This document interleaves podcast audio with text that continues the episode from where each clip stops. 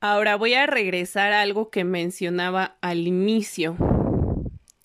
¿Qué crees que no tienes o no te das que solamente una pareja es capaz de darte o de llenar en ti? Y toma la responsabilidad sobre eso. Comienza a hacer esas cosas primero por ti y para ti.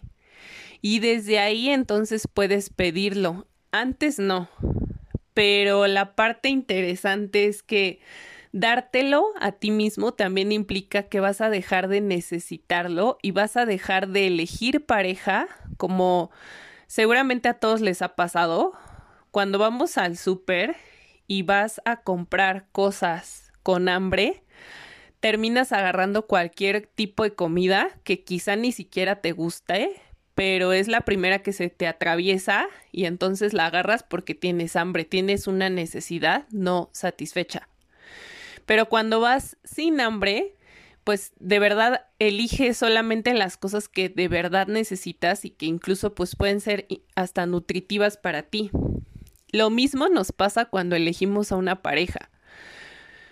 Es decir, cuando tú eliges desde la necesidad, desde el vacío, desde la carencia, pues terminas agarrando lo primero que te pasa por enfrente, el primero que te habla bonito porque además en el inicio de las relaciones, cuando estás enamorado y el otro parece la persona más perfecta del mundo, no ocurre esta parte de los reclamos, las exigencias, ni pedirle al otro que cambie, porque evidentemente en ese momento lo vemos perfecto, y cuando se nos pasa el efecto del enamoramiento porque tiene caducidad, empiezan los típicos, es que no te reconozco, no eres la misma persona de la que yo me enamoré.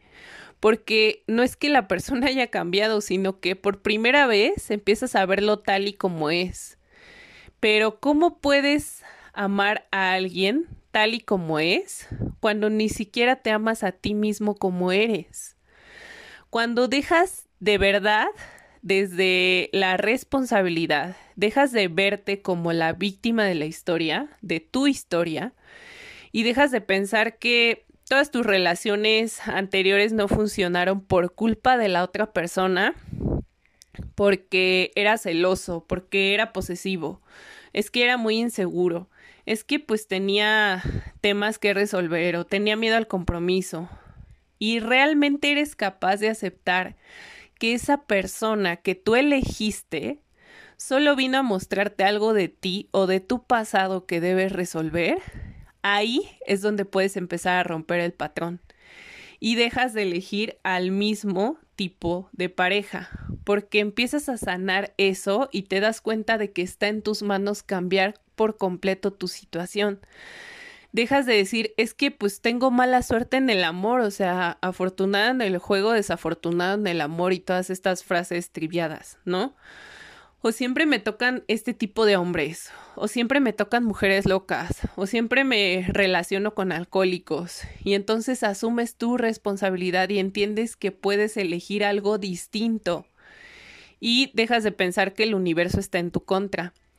Necesitas dejar de huir a tu miedo a la soledad, a no querer estar contigo, a no me gusta voltear a ver esto de mi historia porque me incomoda, o pues vivo en el conflicto constante con uno de mis padres, o sea, no le hablo, no le dirijo la palabra, no hablo con él o con ella desde hace años, pero sigues atado a ese papá o a esa mamá o a esa persona desde el conflicto y entonces saltas de una relación a otra sin aprender absolutamente nada. Y después te preguntas, ¿por qué siempre me toca el mismo tipo de persona con un cuerpo distinto? O sea, siempre son más de lo mismo. Y esto no solamente te lo digo desde mi posición de experta como terapeuta de pareja, sino te lo digo también desde mi propia experiencia. Claro que... Claro que yo también he cometido errores. Yo pensaba que tenía mala suerte de tener siempre el mismo novio codependiente, posesivo, muégano. Que siempre querían estar pegados a mí sin entender por qué. O sea, yo decía, ¿por qué siempre me toca este tipo de hombre? Siempre me tocan codependientes, siempre me tocan con muchos problemas. Y el día que empecé a ver que el común denominador de todos esos hombres codependientes era yo, dije, ok, hay algo en mí que atrae este tipo de hombres y tengo que empezar a trabajar en eso porque estoy cansada de siempre estar con el mismo tipo de persona. Y cuando empecé a trabajar en mí, entendí dos cosas. La primera era que mi manera de reparar el alcoholismo de mi papá a través de, de su propia adicción y de todo lo que esto conllevaba fue creándome, porque yo nunca he sido de, tomar, nunca me ha gustado la bebida, al contrario, he como optado por un camino más sano por lo mismo. Pero entonces yo desarrollé una adicción a las relaciones codependientes y esa era como pues mi botella de alcohol. Y en segundo entendí que tenía un miedo enorme justo a mi independencia, porque no me creía suficientemente buena para hacerme cargo de mí misma. Y eso me llevaba a elegir hombres que absorbieran todo mi tiempo, toda mi atención, que fueran súper posesivos y que todo el tiempo quisieran estar pegados a mí porque me aterraba, o sea, por mi baja autoestima y mis creencias, las carencias de mi pasado. Cada que estaba por trabajar en mis sueños, en las cosas que decía que quería hacer, mejor elegí una pareja y depositaba en ellos todo mi bienestar. Y cuando eso no salía bien, pues claro que me deprimía cañón porque volteaba a ver mi vida mi soledad, mis carencias, las áreas que había descuidado de todo el tiempo que dediqué a esa persona y esa relación y decía, chin, ¿y ahora qué hago? Pues me consigo otra, otra pareja porque es la única manera que tengo para lidiar con esto. Y puedo decirles que después de mucho tiempo de trabajo personal, eso ha cambiado porque entre más me enfoco en mí, entre más trabajo en mi profesión, entre más trabajo en mis cosas pendientes, más crezco a nivel personal, económico y más me siento capaz de ser independiente y ocuparme de mis necesidades. Y entonces ahora puedo disfrutar de la compañía de un hombre sin poner en él mi costal de hazte cargo de mí, porque yo no puedo. Entonces, eh, esta historia de estoy esperando al príncipe azul que me rescate y pues no me rescataba, pues no me estaba funcionando. Porque además, pues ni siquiera ellos podían rescatarse a sí mismos ni, ni ocuparse de, de ellos. Y además, pues, os es conocido que atraemos a las personas que tienen el mismo nivel de amor propio que nosotros tenemos, el mismo trabajo personal, y el mismo nivel de conciencia. Entonces no es casualidad que tú atraigas a cierto tipo de personas.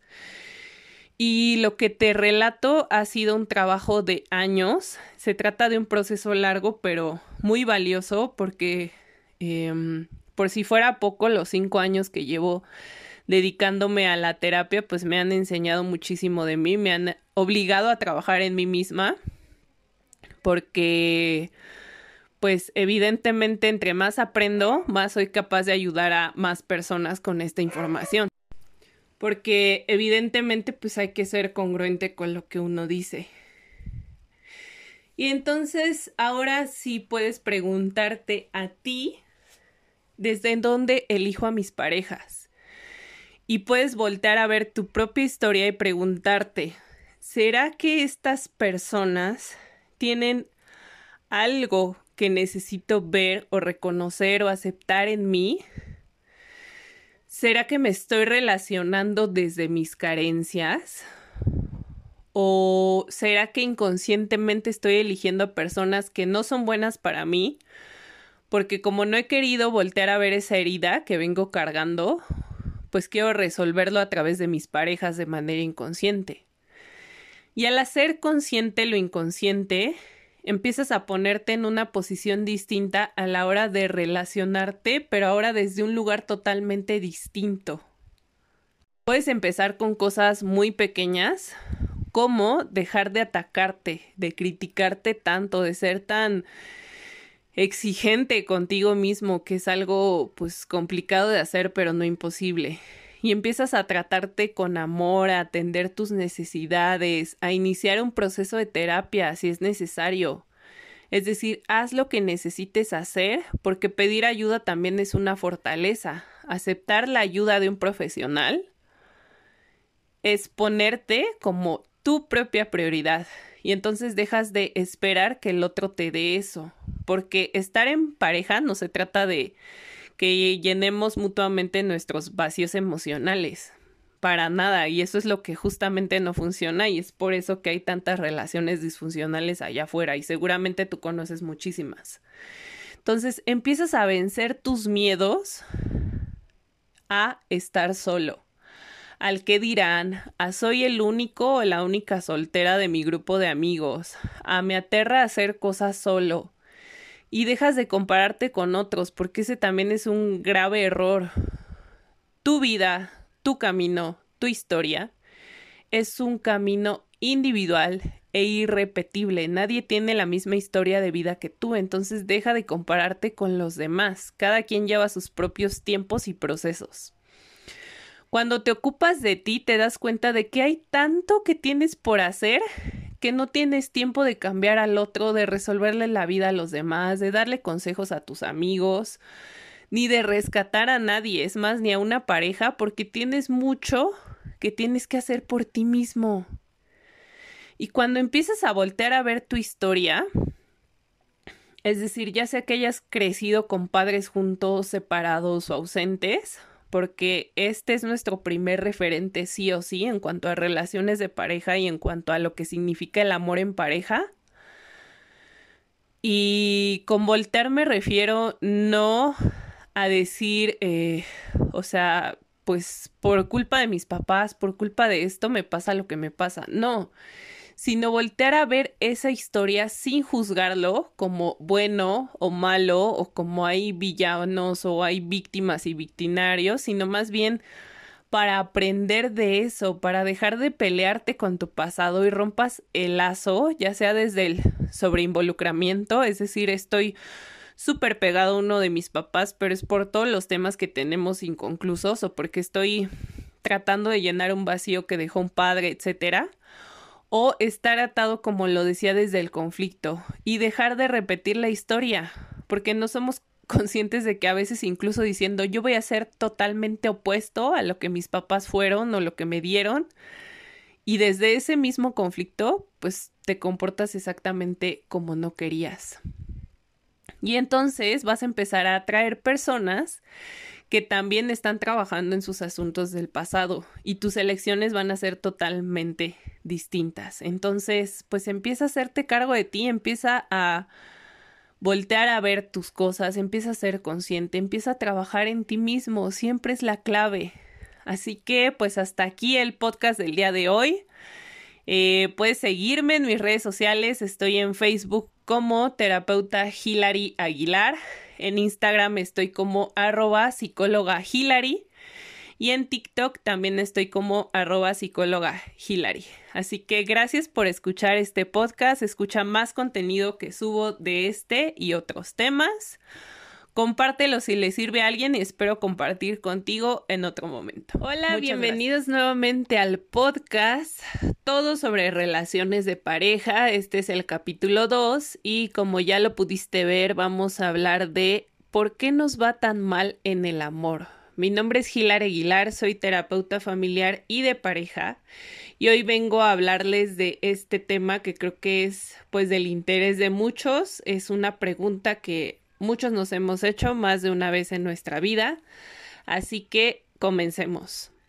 Todos hemos tenido diferentes tipos de parejas a lo largo de nuestra vida, algunas mejores que otras, algunas con problemas de codependencia, de celos, de inseguridad, infidelidad, los que tienen temas pendientes con su familia, aquellos que le tienen miedo al compromiso, que son súper inestables o viven mucho en el pasado.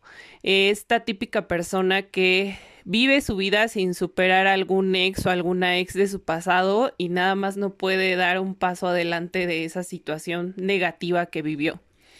El día de hoy quiero compartir contigo desde mis conocimientos y experiencia a lo largo de todos estos años que llevo dando terapia, trabajando con muchos pacientes que han tenido este mismo problema ¿Cuáles son esas cosas que hacen que elijamos mal a nuestras parejas? Algunas de ellas. Y que justamente hacen que nos vaya mal en el amor.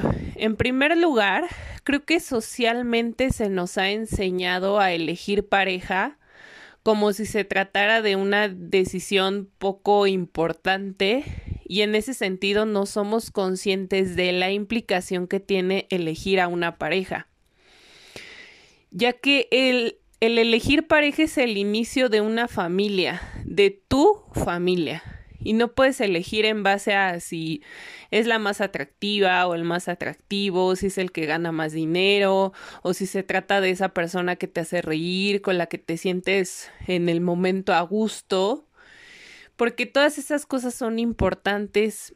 Claro que sí, pero no son las más importantes que tendrías que tener en tu mente a la hora de emparejarte con alguien.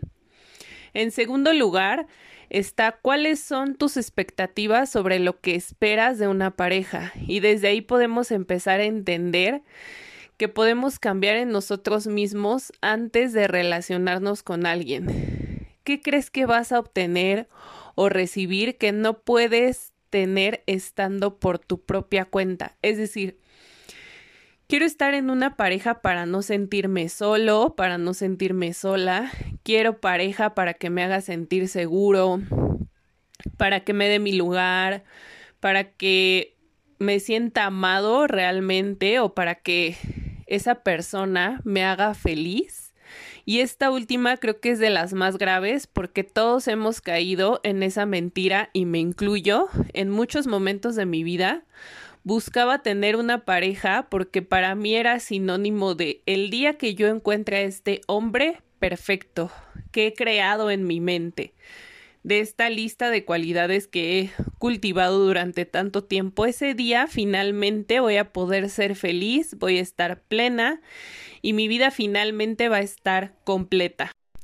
Y lo que no nos dicen es que todo aquello que creemos necesitar de afuera, es decir, de un trabajo, un círculo de amigos más grande o mejor del que tenemos, una casa, un auto o esta pareja ideal, cualquiera de estas en realidad tendría que venir de nosotros mismos. Y quizá tú que estás escuchando esto, pues ya lo sabías, te lo han dicho muchas veces, se lo has escuchado en muchos lugares, pero la verdadera pregunta es ¿cómo le hago? O sea, ¿cómo le hago para llenar mis propias necesidades y entonces dejar de elegir desde mis carencias a una pareja. Eh, voy a mencionar varios puntos, pero quiero empezar por eh, el hecho de que tú puedas hacer cosas diferentes a las que te enseñaron, ya sea de manera directa, es decir, recibiste mensajes quizá como que cada que sacabas 10 en la escuela, entonces eras visto, eras reconocido, te sentías merecedor de amor. Y a través de eso, pues reafirmabas tu, tu, existencia. Y a través de eso, pues recibías como el afecto de tus papás o de alguien más.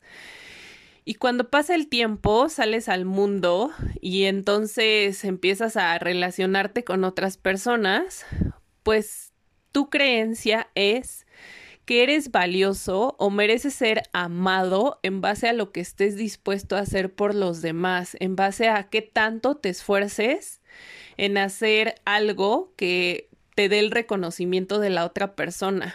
Entonces, hay muchas personas allá fuera que no se permiten aprender algo positivo de sus malas experiencias del pasado.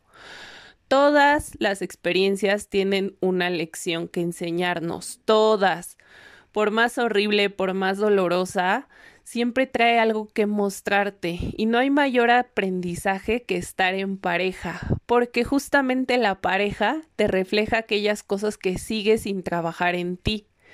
Y con esto no me refiero a que no es que tu última pareja que quizá era súper infiel y entonces tú eres súper leal, la persona más leal del mundo, entonces tú dices, pues no es que yo pues sea infiel y entonces no lo estoy reconociendo. No, o sea, existen casos en los que puede llegar a ocurrir, pero también puede tratarse de que hay algo en tu historia, en tu familia, hay una herida consciente o inconsciente.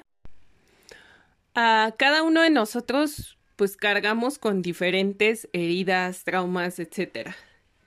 Y esto quiere decir que eso que viviste en tu pasado te hizo quizá ver el impacto negativo que tienen las infidelidades en tu familia.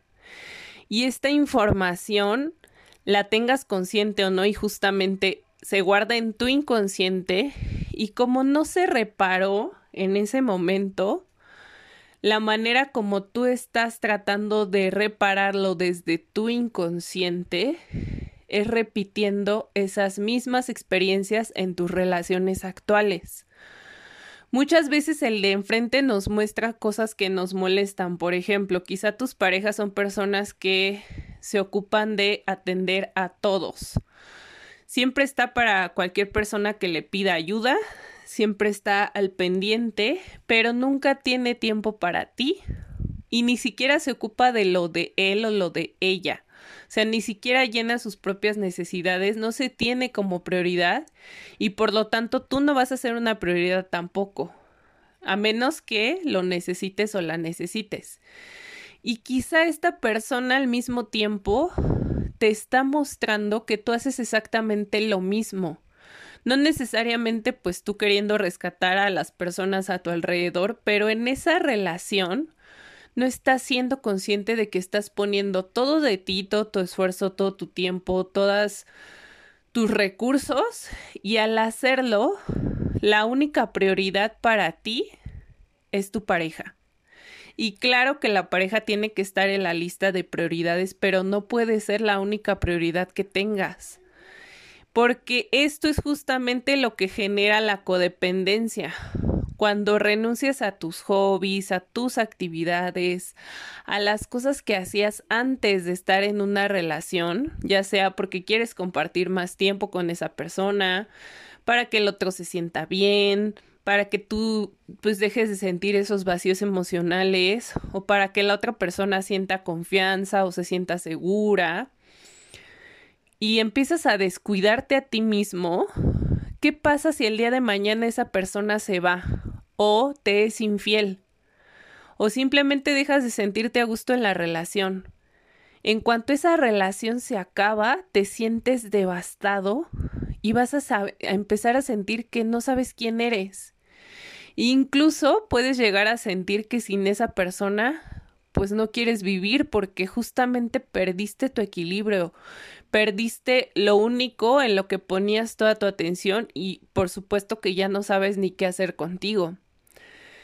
La idea de que al estar en pareja automáticamente tenemos que hacerlo todo juntos porque es lo que se debe hacer, porque así es como le das su lugar al otro y le demuestras que es importante y entonces cada que hacemos algo, pues tenemos que ir juntos. O sea, con la familia vamos juntos, con los amigos vamos juntos, al gimnasio vamos juntos y todo lo hacemos juntos. Y el problema no es hacerlo todo juntos, sino que tu vida y la de tu pareja gira únicamente alrededor del otro. Y el mayor problema es que cuando uno de los dos es un poquito más libre, en este mismo ejemplo, pues empiezan a aparecer los conflictos porque entonces pues empiezas a sentirte poco incluido o poco importante, sientes que no eres una prioridad porque te das cuenta que esta relación que idealizaste no es lo que esperabas y lo que para ti son las buenas relaciones de pareja quizá no lo sean para el otro, entonces comienzas a cuestionarte qué le pasa al otro, o sea, quieres hacerlo consciente del error que está cometiendo empiezas a quererlo cambiar, que se comporte como tú esperabas. Y además empiezas también a cuestionarte qué hago, qué necesito hacer para que me dé su tiempo, para que me ponga atención, para que me ame otra vez. Y entonces nuevamente sigues dando y dando y dando y entre más das, más vacío te sientes porque además eres consciente de que no estás recibiendo lo que estás dando. Y además hacemos otra incongruencia muy común que es le pedimos al otro que nos dé su amor incondicional, pero nunca nos preguntamos, ¿yo me amo a mí mismo incondicionalmente? Con mis habilidades, con mis defectos, con mis errores, con mis inseguridades, con mis miedos, con mis defectos. Es decir, tú te atiendes O eres de estas personas que te dejas, como decía en mi ejemplo, hasta el final y hasta que te sientes que te estás muriendo, entonces te llevas al doctor. Te das palabras de aliento, de apoyo cuando las cosas no salen bien o eres el primero en juzgarte, en criticarte, en atacarte cuando cometes un error. Es decir, te dices palabras de afecto amorosas, cariñosas, como se las dices tan fácilmente a alguien más, te pones a ti mismo como prioridad. Y aquí está la primera respuesta de por qué te va tan mal en las relaciones, porque estamos todo el tiempo esperando que nuestra pareja nos dé lo que necesitamos y tiene que hacer cosas para hacerme feliz o dejar de hacer cosas para que no me sienta decepcionado, triste, inseguro y esa es una carga muy pesada para que cualquiera pues lleve en sus hombros, o sea, yo soy la única persona que soy capaz de hacerte feliz y viceversa.